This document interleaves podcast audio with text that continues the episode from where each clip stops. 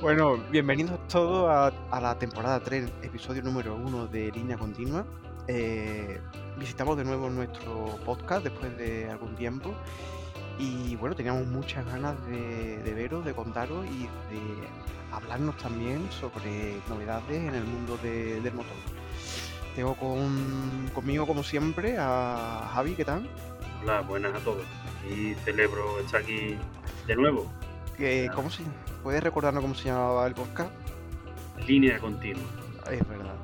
Tenemos por otra parte a Dani. ¿Qué tal, Dani? ¿Qué pasa, chavales? Una temporada más. Encantado de compartir con vosotros este tiempo. Y, y por supuesto al alma mater de todo esto, que es Rafa. ¿Qué tal, Rafa? Hola, buenas tardes a todos. La verdad que contento de estar grabando otra vez, hombre. Y, y eso, a ver si hablamos un poquito de coche, que ya toca. Bueno, yo... Tienes, un, tienes tono de voz contento. Yo, sí, sí, sí, sí, Se sí, nota sí. en la voz, sí, sí. Se te nota en la voz y en la mirada que vives enamorada. Chicos, yo quería hacer un- una pequeña apreciación. Hemos superado cuarentena, hemos superado eh, infecciones, hemos superado el COVID, eh, hemos superado incluso el alza de los precios del petróleo. Lo que no sé si vamos a superar es una guerra. ¿Cómo lo veis vosotros? Yo creo que yo espero lo que no-. Yo espero que no llegue a ese punto, pero... Lo, lo digo porque el otro día eché 98 a 1,79. No sé cómo Ah, veis bueno, vosotros. por, por ahí sí que puede venir una guerra, por ahí sí. Por eso, a eso me refería. Porque vaya tela como están, bueno, los precios y carburantes están... Es que de hecho el otro día también en una low cost estaba el diésel a 1.50 en una low cost. Entonces, telita, ¿sabes? Mucha tela. Pero bueno, es lo que nos ha tocado vivir en estos tiempos, ¿no? Así que nada, es lo que hay. Está claro que nos esperan unos tiempos de, de precios altos, ¿no? Sobre todo para los más petrol heads. eh, lo tienen jodido, lo, lo tienen, lo tenemos jodido con la 98. Sí, sí. Así que nada, que todo el mundo se pase al, al híbrido enchufable o al, o al full eléctrico, ¿no? Y que en vez de pagar petróleo, pues pague la luz de casa también a precio de oro. Pero bueno. Eh, Oye, bueno, ¿no, ¿noticias frescas o qué?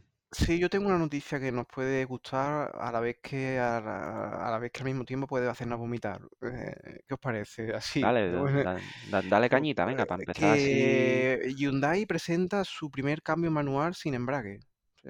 Estamos hablando de un cambio con tu palanca de, eh, en H, pero eh, no tiene grave, no tiene grave, no tiene embrague. O sea, lo único que parece que sé que tiene como una especie de sensor de, de presión eh, que empieza a actuar cuando se, cuando la mano, pues supongo que empieza a mover la palanca.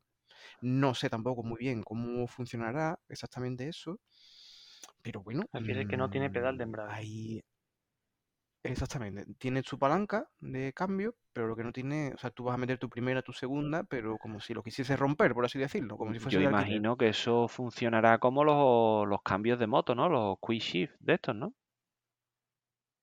Me imagino, sin saber nada de esa noticia. No, no, yo tampoco que había escuchado nada. Supongo que será un embrague pilotado, ¿no? Y que cuando tú Sí, un- cambias de marcha, o sea, con la palanca, Eso es un sensor en la No palanca, si- ¿no? Y Sí, no sabemos si mueve directamente el selector y tendrá unos sensores que active mm, el, el embrague, el servo embrague este, ¿no? El embrague pilotado. O directamente la palanca sean solo sensores y no muevas tú mecánicamente nada, ¿no? No sé, no sé. Eh, curioso, ¿no? Al fin y al cabo. Sí, pero tampoco Eh, veo parece mucho ser que la- parece que ser que Ford y Hyundai están metidos en esto. La noticia es bastante fresca, es de febrero del 2022. Y bueno, mm, parece que Ford incluso lo tiene patentado, algún tipo de tecnología a este respecto. No sabemos si es por satisfacer a, a los más puristas de la conducción, mm, pero también con el compromiso ese de hacia dónde vamos yendo, ¿no? Hacia eh, el coche un poco más autónomo. Es un punto intermedio, a lo mejor para sus coches deportivos, no lo sé. Yo no, no le veo la gracia ni, ni, ni técnicamente ni, ni a la hora de conducirlo. No sé. No sé, esperemos a verlo Bueno, supongo que es Eh, algo como novedoso, ¿no? Va- Y ya está, ¿no? Ya sabemos que aquí hemos traído tecnologías raras como el motor de com- combustión variable y ahora pues teníamos que traer al, ¿por qué no?, al programa pues esta tecnología de cambio con palanca y sin embrague, solo Sí, para vuestro disfrute. Pues sí.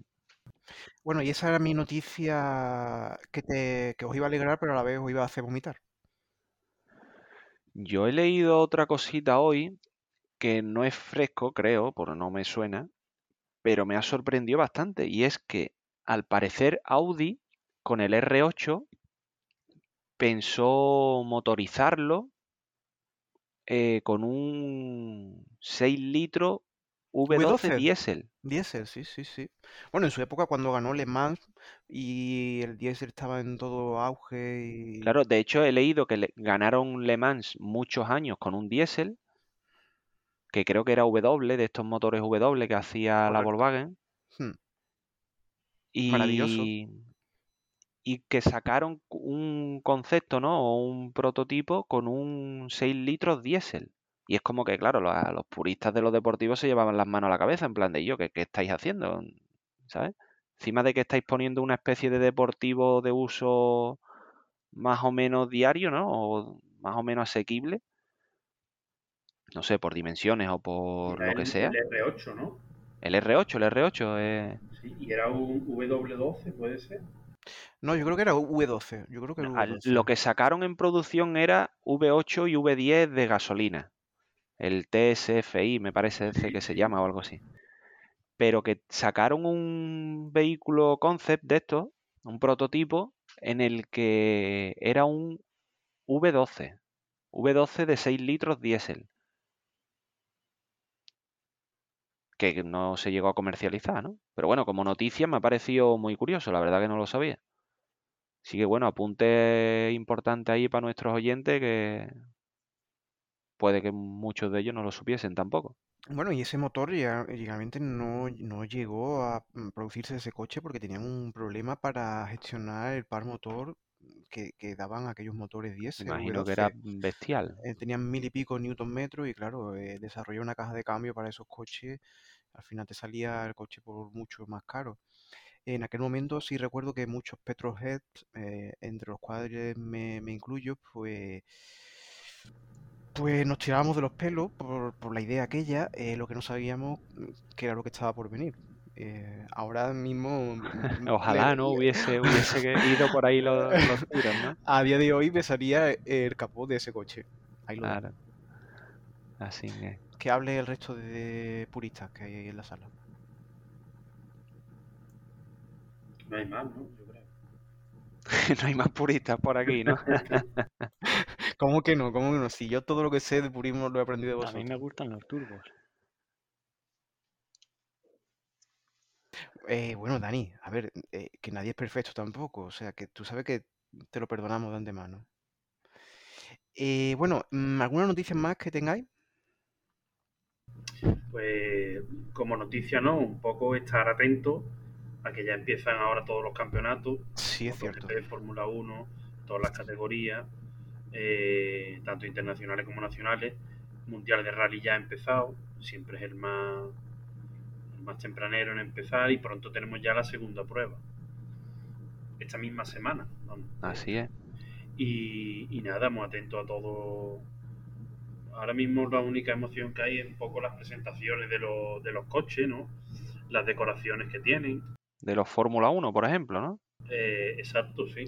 Presentan. Ahí tendremos que ver y analizar, bueno, las próximas semanas, ¿no? A ver un poco con la nueva normativa por dónde van los, los diseños, ¿no? O cómo van esos coches. Están muy, muy limitados en cuanto a aerodinámica. Eh, seguro que vemos. Seguro A ver que si Frigo Dedo se va a tomar por culo de una vez, ¿no? Seguro que vemos alguna marca que se saca algo. Algo ingenioso, sí, sí, pues, pues seguro. los Pero la normativa es muy restrictiva y, y van a ser muy similares los coches. Mm. Eh, ¿tenéis algún...? Porque yo también he estado viendo, he escuchado declaraciones de Alonso que dice que él realmente volví- volvía a la Fórmula 1 por los cambios de este año, pero realmente tenéis así de memoria, ¿sabéis qué cambios grandes se han introducido? Que a mí me suene es que vuelve el efecto suelo como cambio sin más importante. Es decir, eso se prohibió hace un porrón de años el efecto suelo porque, no sé, hubo algún accidente o algo de esto, los coches corrían muchísimo y tú sabes todo el rollo, ¿no? Y lo han vuelto a habilitar, el efecto suelo. ¿Sabe? Que el efecto suelo, para y usted me corregí si no, si estoy equivocado, es que el coche, digamos, se convierte en una ventosa que se pega contra el suelo. Es decir, tú haces pasar aire muy rápido por debajo del coche, ¿no? Lo, que hace un difusor, ¿no? Pero a, nivel de coche completo. Eso es. Mm, o sea, lo que hubo hace unos años y se prohibió era el efecto suelo, que iba, que ese efecto, ¿no? básicamente lo que ha definido eh, Rafa, iba complementado con unas faldillas laterales en, para hacer, digamos, estanco todo el suelo del vehículo. El fondo plano, ¿no? Eso es, entonces tú tenías un fondo que, bueno, básicamente era como poner una cuña, donde tú vas acelerando el, el fluido, que sería en este caso el aire, y, y lo que hacían era completarlo por los laterales, intentar cerrar ese fluido lo máximo posible con faldillas. Una faldilla que era móvil, flexible y tal, ¿Qué pasa? Si pillabas un bache o se movían las fardillas y tal, perdía de repente toda la carga aerodinámica. Y era muy peligroso. O sea, ante cualquier cosa de esta, el coche se volvía, perdía toda la carga que tenía. Era algo muy peligroso.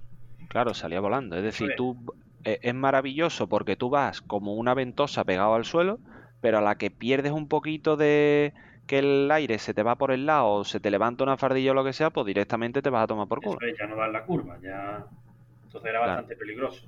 El efecto suelo eh, en realidad nunca se ha ido, ¿no? O sea, siempre se han intentado. Eh, claro, eh, emularlo de alguna manera, claro. Por ejemplo, con el difusor, el, el reglamento era muy restrictivo con respecto a las dimensiones que tenían que tener en el fondo. Entonces, había muy poco efecto suelo y este año ha digamos que ha vuelto. O sea, el reglamento permite más ampliamente el efecto suelo. ¿Y que se consigue con esto? Que, que tengan, eh, iba a decir, una sustentación aerodinámica. Lo que tiene es un, un agarre aerodinámico, ¿no? una carga aerodinámica. Sí, carga. Pero que no depende tanto, o sea, no genera tanto aire sucio. ¿Vale? No, no impide que un vehículo pueda. Eh, o sea, que te acerque por detrás, ¿no? Eso es no le impide. Entonces, esto eh, lo que intenta fomentar es que el coche que va detrás siga teniendo buena carga aerodinámica, buen comportamiento aerodinámico y pueda estar más cerca y favorecer un poco los adelantamientos y tal. Eso es lo que busca. Eh, ya veremos a ver por dónde, por dónde sale toda esa historia. Sí, sí, así. Ya solamente hace falta que vuelvan el ventilador este de, de los antiguos Brabham. Como, como el que lleva el, el, GMA T50. Y algún coche más por ahí lo lleva también, ¿no? Un ventilador directamente. Sí, claro, lo que hace es traer, succionar aire para que se pegue el coche, básicamente. Nada. Pues sí, no sé, ¿qué más cositas tenéis por ahí? Bueno, yo creo que la noticia más importante eh, del año 2022 con diferencia, o sea, ya da igual lo que los próximos episodios que hagamos, y quería decirlo así abiertamente, es la presentación casi sorpresiva de un nuevo modelo de GMA de Gordon Murray, el T33, T33 supongo que lo habéis visto y lleváis días obsesionados con él. Contadme qué os parece. Es sorprendente, ¿no? Que haga un coche nuevo cuando, digamos, tiene en producción el otro, ¿no? El que hablábamos la temporada pasada. Sí, es cierto, es cierto. No ha salido todo, todavía el otro a la venta, está en producción, en prueba y, y, saca otro. O sea, no, eh, es, raro, una ¿no? maniobra de marketing. Eh, ¿Y, qué diferencia tendría con resumen? O sea, en resumen, ¿qué diferencia tendría? Es, es un coche menos radical, no tiene posición central, no tiene las mismas soluciones aerodinámicas. Sí es cierto que lleva el mismo motor, pero no, tiene ese compromiso deportivo tan grande como el, T50. De hecho, cuesta 1,3 millones de euros, cuando el T50 viene a costar más o menos el doble. Es como según, según el, T33 es un quiero y no puedo. Eh, podría ser, podría ser para ese tipo de personas que mm, quieren un T50 pero no pueden, por desgracia. Eh, en nuestro caso, en, nuestro 5 caso, ninguno de los dos. Em, según dice Gordon Murray, que ya cumple 75 años, por cierto, no sé si ¿Ya lo tiene la tercera dosis? espero que sí. Gordon Murray. Eh, esperamos, esperemos que sí, esperemos que sí. Gordon Murray cumple 75 años y según él cuenta siempre le ha gustado, le gustó mucho el Alfa Romeo, el, el modelo 33 de Alfa Romeo. eh, que se- si, os- si lo veis en internet, mm, se, se parece, se parece mucho, a- se da un aire al, al T33 de, de Gordon Murray. Es un poco un, homenaje, ¿no? Y es un homenaje más al, coche de los 60, a la línea de los 60, y no tanto a los coches ultramodernos de hoy en día que salen con, pues como siempre hemos, eh, hemos dicho, con muchos alerones, aditamento, corte. Es un, yo creo que es una línea más clásica, ¿no? ¿Qué opináis vosotros? Sí, yo sí lo creo, ¿eh? Vamos, estoy de acuerdo contigo. Bueno, eh, sí, digamos que ya nos vamos a un coche con un corte más clásico, que será bonito, pero una carrocería, digamos, normal, un motor eh, mm, también más normal, o sea, menos radical, lo mismo con la con el chasis y la posición de conducción, etcétera. Mm, ¿Cómo justifica en este caso 1,3 millones de euros? Porque a lo mejor por ese eh, precio te puedes comprar un, un Mustang con el motor V8 de 5 litros y no sé. A ver, Javi, el Mustang te lo compras por 60.000. O sea, yo creo que con 1,3 millones te compras una mansión y un Mustang, Por eso, ¿no? Es sí, pero que duda. el T50 pues tenía que si su ventilador de no sé qué, que Claro, claro, claro. eh, la posición central, chasis de fibra de carbono, un motor con Bueno, no bueno, sé, pero, eh, pero este también deriva, o sea, eh, todo deriva del T50 y el motor, el motor también es Cosworth, ¿eh? O sea, no estamos hablando, estamos hablando también de un motor que llega a las 11.000 revoluciones, no es moco de pavo tampoco. O sea que Y, o sea, que estamos, estamos hablando de eso, de también un coche de muy, un eso, un- sigue siendo el 4 litros de, de Cosworth, eh, lo que no encuentro ahora mismo eh, los caballos que, que da, pero, mm, pero sí que llega a 11.000 revoluciones. 4 litros por 600, 615. Sí, 615, claro. con 8.000 revoluciones. Pero no sé. A no mí sé se me parece mucho a un McLaren. A los McLaren, no sé, estéticamente en el exterior, ¿vale? El frontal, la parte trasera. Quizás, quizás es un poco simple el coche, no, no sé, a lo mejor estoy pecando de, de obtuso, A mí me gusta, ¿eh? mm, Esa simpleza me gusta. No, sí, sí, por eso lo digo, sí, y un poco es lo que dice Gordon Murray en las diversas entrevistas que he escuchado, que, que un poco como que está cansado ya de los Ferrari Koenigsegg, que cada vez tienen más historias y, y una vuelta a, los principios, ¿no? Un coche de los 60. Él, habla mucho del, del Alfa Romeo 33 Stradale, que si lo veis en, en internet, en la óptica delantera pues se parece mucho, incluso, yo diría que de lateral. Eh, un guiño a esos coches de los 60, ¿no?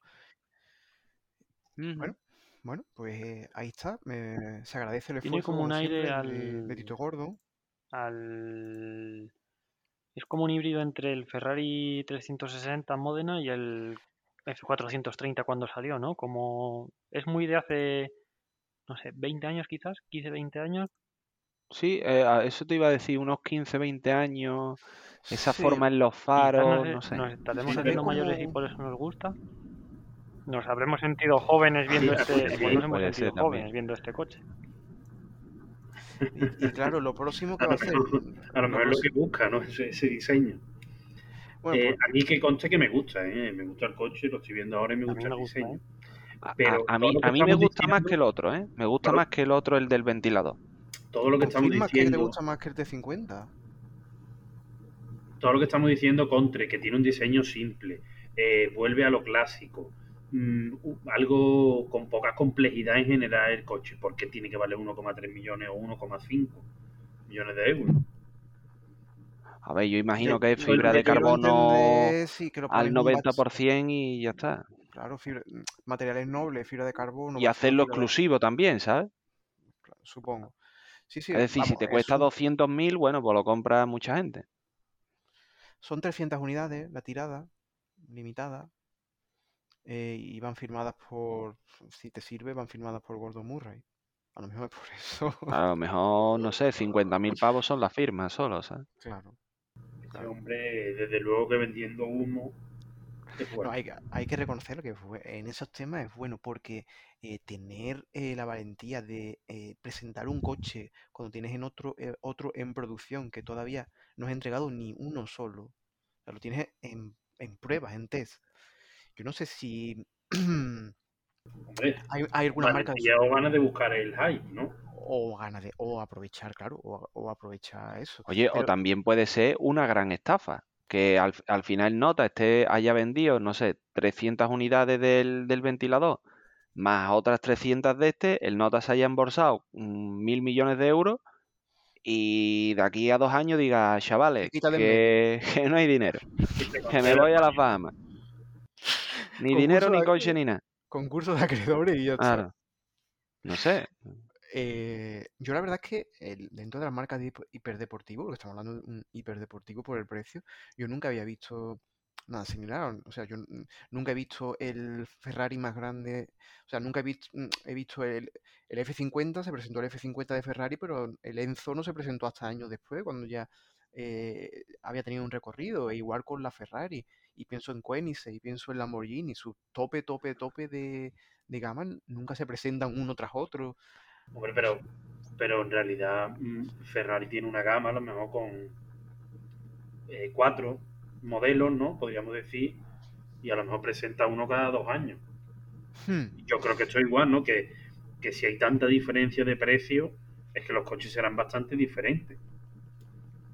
Debe No serlo, debe ser, debe, ser que el producto es radical, es muy diferente, pero en una mm, empresa tan nueva, con, que, donde Eso, ahí, ahí sí veo yo, ahí sí veo yo, digamos, mérito o que, que es algo sorprendente, que siendo una marca tan pequeña mm, y tan joven, pues que presente el segundo modelo antes de tener el primero perfecto. Claro, pero ¿sabes qué pasa también, Javi? Que, y yo, que es que han vendido todos los modelos del primero sin llegar ni siquiera a fabricar ninguno. Es decir, yo me, he fabricado un prototipo, estoy todavía en fase de prueba, no sé qué, y ya tengo todo vendido. Sí. O puedo dedicar, yo que sé, a, me monto mi segundo equipo de desarrollo y en paralelo te desarrollo otro coche. Que es que además también lo vendo solo con decirte la noticia de que lo he puesto en venta, ¿sabes? No, no, ya están todos vendidos, ¿eh? por cierto. Si y, y habrá cuatro modelos 3D de- del vehículo. Si queréis comprarlo, eh, no podéis porque ya están todos vendidos. Pues básicamente es eso. ¿Sabes? Que, que yo creo que es diferente también el decir tú, y yo, mira, tengo 30.000 euros ahorrados y voy a empezar a desarrollar yo y mi primo y mi vecino un coche. A que diga, yo, mira, es que ya me he metido mil millones de euros en el bolsillo porque he vendido un montón de, de modelos antes de fabricarlo siquiera, ¿sabes? Es diferente. Creo que le habilita el, el poder sacar un segundo coche sin haber A mí sacado me el primero. ¿me mucho que sea manual, totalmente manual y, y que la aguja del, del tacómetro sea una aguja real, no sea una pantalla. Eso me gusta.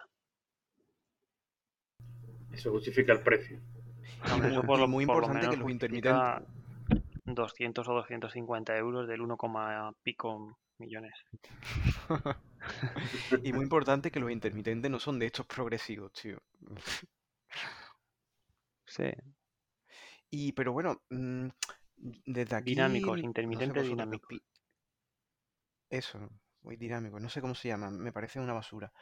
Em, desde aquí, al menos yo eh, animo a Gordon Murray y supongo que vosotros también, que porque en lugar de hacer esos coches, eh, no se acerca un poco más al mundo real y nos transmite su experiencia, su conocimiento y fabrica un coche mm, Algo, de para com- 60.000, 80.000 euros, ¿no? para competir con el GR Yaris, por ejemplo, un tipo coche GR Yaris, ¿por qué no nos hace un coche así?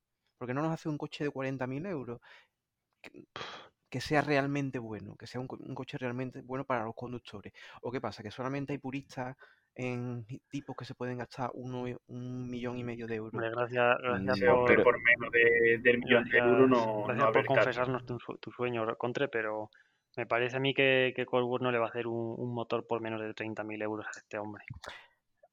No, claro, pero yo me refiero que ajustar todo el presupuesto, evidentemente no va a poder ser un motor de Bueno, pero- Cosworth, Cosworth ha montado motores en vehículos, digamos, asequibles, ¿no? El Score Cosworth. Eso es, por ejemplo, el Forest Core. El Forest Core. Pero eh, no sé si más o menos comulgáis un poco con lo que eh, Pero sí, sí, pero es que eh, eso al final es, es complicado, ¿eh? Porque dices tú, un turbo eh, sí. un Garrett que, que eso tenía más lag que...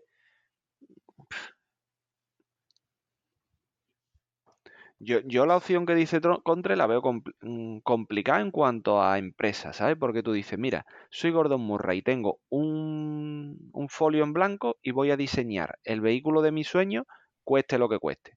Y evidentemente voy a ponerle el precio que me salga de los cojones. Claro, cuando tú dices, no, tengo que hacer un vehículo con un presupuesto, o sea, que vaya a tener un precio de venta máximo de 40.000 pavos. Es que, yo ahí en verdad, a lo mejor ya el folio en blanco tiene muchas limitaciones. Está ¿Por claro, qué eso? pero- Porque no puedes montar el motor que tú quieres, no puedes montar todo en fibra de carbono, no puedes montar no sé qué, no puedes montar no sé cuánto. Es que, Pero hostia, eso es tened en complicado, cuenta ¿eh? que Toyota, por, por ejemplo, con el GR4 es una marca que se puede permitir perder dinero con ese modelo, que al final con, con el cambio de normativa en rally, yo no sé si no perderá dinero con, con el desarrollo de ese coche. ¿eh? Pero, Sí, pues no te extraña, claro. Pero Gordon Murray, Automotive, GMA, no sé si se puede permitir ese lujo. Seguramente es eso, Dani. Yo supongo que no, ¿no? Si tiene una gama donde parte en el millón y medio de euros, no va a sacar uno para competir con un Toyota Yaris que podría estar en cuánto, Claro, no hay que 30, dicen 35, que 50 Toyota te piensa euros. que dicen, bueno, y dice, pues nada, pues que tengo que vender 100.000 Prius más y 80.000 Hilux más. Y dice, bueno, pues no hay problema, ya está. Le Además- aprieta a la gente de marketing además- y punto. Yo creo que no sería rentable por también por otra razón, porque vende tiradas muy cortas de 300, 400 coches de un millón, dos millones de euros donde tiene mucho margen. Eh, el Toyota Yaris este tampoco se vende mucho más. O sea, que puede vender mm, 3.000, por decir algo. Pero estamos hablando de un coche de 40.000 euros. O sea, Claro. mm, no es más rentable que lo que ya fabrican, no, no sé. O sea que lo que me, está, me estáis diciendo es que no es posible. No O es sea, posible. No, Yo creo que no es posible. Lo siento mucho por ti, pero no, no creo No que de momento. Vayamos a tener un GMA aquí nadie. No, pero de momento, bueno, no pierdas la esperanza, contra. Bueno, las tecnologías van mejorando, la mm, todo va abaratándose, la fibra de carbono, a la vez que sube, por supuesto, los todo va combustibles. abaratándose. A ver. Te explica en qué país vive. Hombre, ya no cuesta lo mismo eh, un bastidor de fibra de carbono de hace 25 Pero- años pero que si un- ahora, ¿no? Pero si un i30, No, pero porque te lo meten en la luz y si la un gasolina. i30 te cuesta 35.000 euros, ¿cómo que no ha subido nada?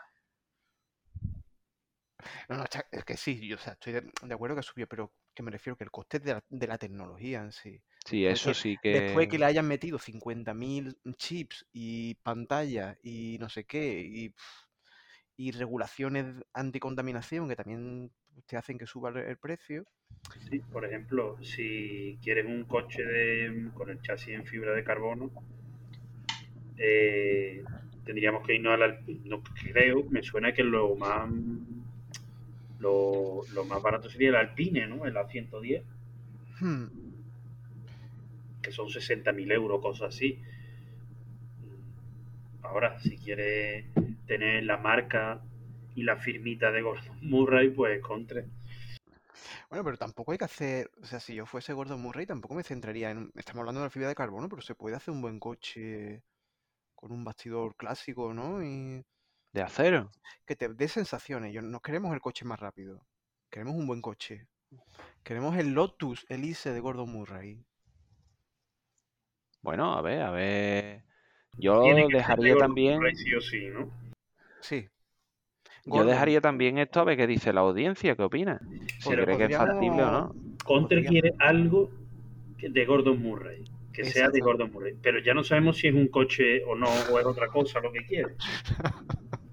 Una camiseta. Eh, mira, vamos a dejar lanzar una pregunta en las redes sociales, a ver qué opinan la gente de redes sociales, si estarían de acuerdo con un GMA asequible o no. Que hable la audiencia. Pues sí, sí, sí, que hable. Se lanzará la pregunta y, y a ver qué opina. Ahí lo dejamos. Ahí lo dejamos. Eh, Eh, por cierto, rápidamente, el otro día, porque además incluso hablaba con el, con el Mata de acerca de las berlinas, ¿no? Y el precio que tienen las berlinas, el Serie 5 y todo el rollo. Eh, quiero vuestra opinión rápida, escueta, si la conocéis, sobre el, el Arteon. El Volkswagen Arteon, que es una berlina grande que hay ahora. No sé, cre- creo que no ha sustituido al Passat. Me dolería en el arma. Una plaza de garaje de 5 metros y medio para meter ese bicho. E- sobre, Es larguísimo, sí. Yo lo vi el otro día en la calle y es larguísimo. sobre todo el familiar. Yo lo he Pero ¿qué en ventajas te, aporta, por ejemplo, respecto a un Passat? Yo, o sea, yo, es- por ejemplo, respecto a un No. No, no, no, o sea, si- simplemente es si teníais datos. Es decir, creo que el Passat sigue, ¿no? O sea, que, que no han suprimido el modelo Passat por el Arteon. He escuchado que lo van a descontinuar ya, ¿eh? Que el pasado Eh, ya está en la última generación. Bueno, eso habría que verlo, ¿no? Alguno, alguno vendrá. Eh, Yo leí una noticia hace poco que el pasado caput. Pues no sé, tío, es una triste noticia, la verdad. No, bueno, el, el Arteon ese es, mo- es moderno y es una, es una berlina, ya te digo, súper larga. Ya, ya, pero que si quitas el Passat, quiere decir que. No sé. Sí, que ¿qué te queda en la Volkswagen, no? Porque el Arteon este, donde yo, hasta donde tengo entendido, es una berlina un poco más grande que el Passat, pero tampoco mucho. Y un diseño más buscando como una carrocería coupé. Sí, algo así, sí. De esto que tienen las puertas Ah, sin claro. marco, ¿sabes? Con la... pero, pero siempre, como buscando vende menos, o sea, buscando vende menos no, pero que saben que es como algo más localizado que el Passat, ¿no? Que Sí, la digamos misma que está- plataforma que el, O que puede- la 7 Mercado quizás, una cosa así. Pero, mm, pero a mí me parece un coche enorme. Al final estamos buscando consumir menos cada vez, consumir menos, consumir menos coches con menos consumos. A ver, ¿cómo haces que estas berlinas consuman menos? Es imposible. Sí, sí. No, no, el coche es larguísimo, está claro. Bueno, me- pero la pregunta sería, ¿cuántos T1 se venden por cada Arteon de eso? 20 o 30. 20 o 30 Tiguan seguro, claro. Porque ¿Cuántos ot- negros de rock de no sé qué? ¿Sabes? Que yo ya no... Los T-Rock, vamos, de verdad, eh, eso se ha perdido la cuenta. Yo creo que el que lo inventó en el... que- al que se le ocurrió en Volkswagen, yo creo que eso ya, ya está forradísimo. O sea, eso no... Yo, por cierto, eh, lanzo a la audiencia que nos esté escuchando y por favor les ruego ya, por de verdad, encarecidamente, estoy de rodillas, que por favor no os compréis más Volkswagen Tiguan eh, con el paquete R en blanco. Tíos, por favor, es que no, no paro de ver esos coches, me aburre muchísimo. Es una caja de zapatos. Es que, es que los gitanos favor. ya ni, ni roban las pegatinas estas de, de R-Line, si es que ya, ya no tienen ni salida en el mercado, o sea, son, son una plaga, ya no... Pero sabía a qué coche me refiero, el Tiguan con el paquete R, pero si es que está por todas partes, pero si es que, que, que no tiene nada de exclusividad, señores. Si no lo sabíais, os lo digo. Vuestro coche no es nada exclusivo. Pues Ni no. de- Hombre, si, ni si deportivo. un subdeportivo que se compren un, un Yuke, el de 180 caballos, si puede ser. Eso. Bueno, señores, creo que para hacer la temporada, el primer episodio de la temporada 3, creo que por aquí podemos darlo hoy por finalizado. Sí, lo vamos a dejar aquí, ¿no? Creo que hemos visto cosas muy interesantes. Me alegro de haber reconectado con vosotros y creo que la audiencia también. Y por mi parte, me despido. Sí, eh, yo lo único, queremos volver a retomar la- el apartado de preguntas, así que podéis enviarnos todas las que queráis. Sí, tenemos las redes sociales abiertas. Por favor, Rafa, ¿puedes recordar nuestra vía de contacto? Sí, vía de contacto son el Instagram, que se llama línea continua, barra baja es, me parece. Y tenemos correo electrónico que es eh, línea continua podcast, arroba gmail.com y tenemos un Twitter también que no lo usa nadie, ni nosotros mismos. Entonces, escribirnos mejor al Instagram. o por email, Sí, por favor. La verdad es que no es que no tengamos preguntas, hemos estado recibiendo todo este tiempo preguntas. Lo que pasa que, bueno, pues para, para este primer pasamos episodio no nos ha salido de las pelotas mirarlas. Exactamente. Así somos, así, así ¿para somos nos vamos imprevisibles, somos totalmente anárquicos. Pero para, para mostrar Sí, eso, no lo vamos a para, para mostrar lo impredecibles que somos, hemos empezado una tercera temporada de nuevo hablando de Gordon Murray. Así que nada. El puto Gordon Murray otra vez, tío. Así somos nosotros. Así somos nosotros. Bueno, chicos, tenemos que dejar una frase de despedida. Yo ya la he he dejado la mía. La vuestra. Yo solo quiero decir que adiós, adiós, nos vemos en el siguiente.